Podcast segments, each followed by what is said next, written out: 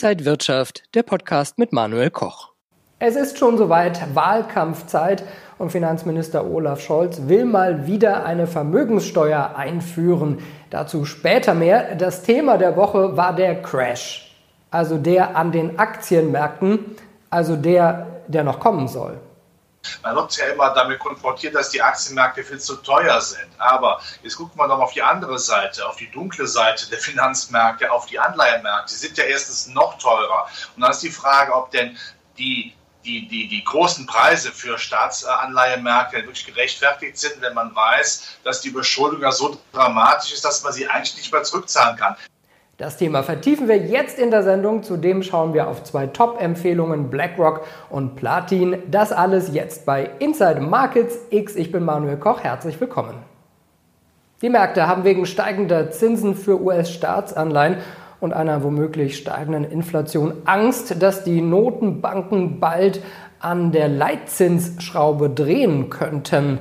Aber ist das realistisch?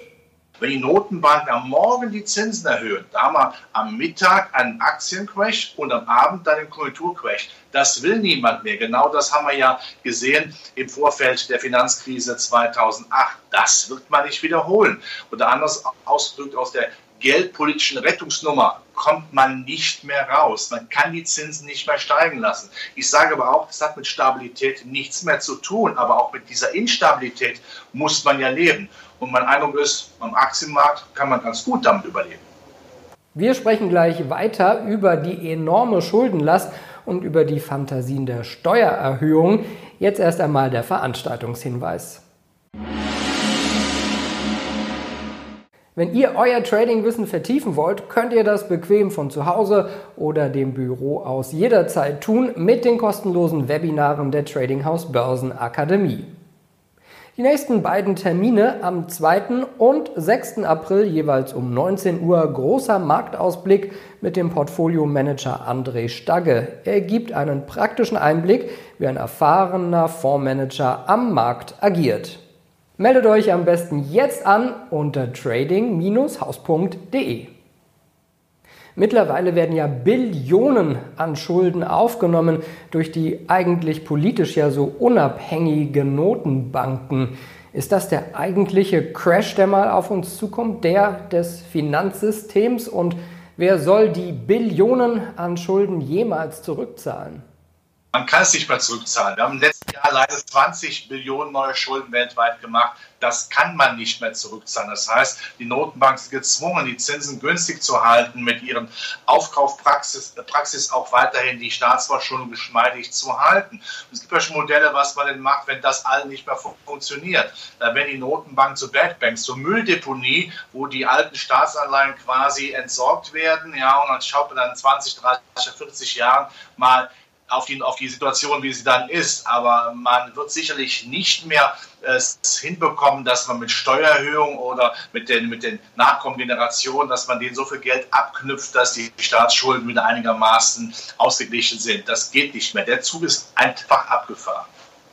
Und dann ist da noch Finanzminister Olaf Scholz, der ja bekannt ist für seine Abneigung gegen die Finanzmärkte und sein Geld lieber auf dem Sparbuch bunkert. Er holt mal wieder einen Karlauer der SPD heraus, die Vermögenssteuer. Ob der Genosse damit die Wähler erreichen wird? Steuererhöhungen, jetzt gerade, wir haben Wahlkampf in diesem Jahr, da kann ein bisschen Klassenkampf sicherlich nicht schaden, aber das ist eine falsche Politik, denn die Steuern treffen ja die Besserverdienenden, die aber auch schon Facharbeiter sind. Und Steuererhöhungen treffen auch den Mittelstand, die Unternehmen, die vom einzelnen Menschen geführt werden. Und das sind auch die im Mittelstand, die Arbeitsplätze schaffen. Den kann man doch nicht ins Gesicht schlagen. Das sollte man nicht machen. Und mein Eindruck ist, Deutschland hat doch schon sehr hohe Steuern. Wie viele Unternehmen kommen nicht nach Deutschland, weil die Steuern zu hoch sind? Wie viele Unternehmen wandern ab, weil die Steuern zu hoch sind? Da brauchen wir nicht noch mehr Steuererhöhungen. Wir brauchen kein gerechtes Steuersystem im ideologischen, moralisch, politisch korrekten Stil, sondern ein leistungsgerechtes. Immer gemäß der sozialen Marktwirtschaft. Die Wirtschaft muss laufen, innovativ sein, sie muss leistungsgerecht sein, dann kann sie auch Sozialleistungen bezahlen. Das nennt man soziale Marktwirtschaft aller Ludwig Erhard, Wohlstand für alle. Darauf sollte man achten und man kann dankbar sein, wenn der Wahlkampf vorbei ist und dass solche kruden Ideen bitte sich nicht in die Wahrheit überführen lassen.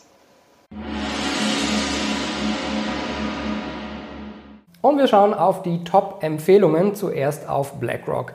Der weltgrößte Vermögensverwalter, der hat auch von der Rallye an den Aktienmärkten profitiert. Doch es gibt da einige Haare in der Suppe. Die Analysten sehen deswegen hier eine Short-Chance. Die für ein mustergültiges Verkaufssignal entscheidende Kursmarke verläuft bei 684,70 Dollar. Erst wenn diese nachhaltig und mindestens per Tagesschlusskurs unterschritten wird, steigen die Chancen auf eine Konsolidierungsbewegung zunächst in den Bereich von 650 Dollar an.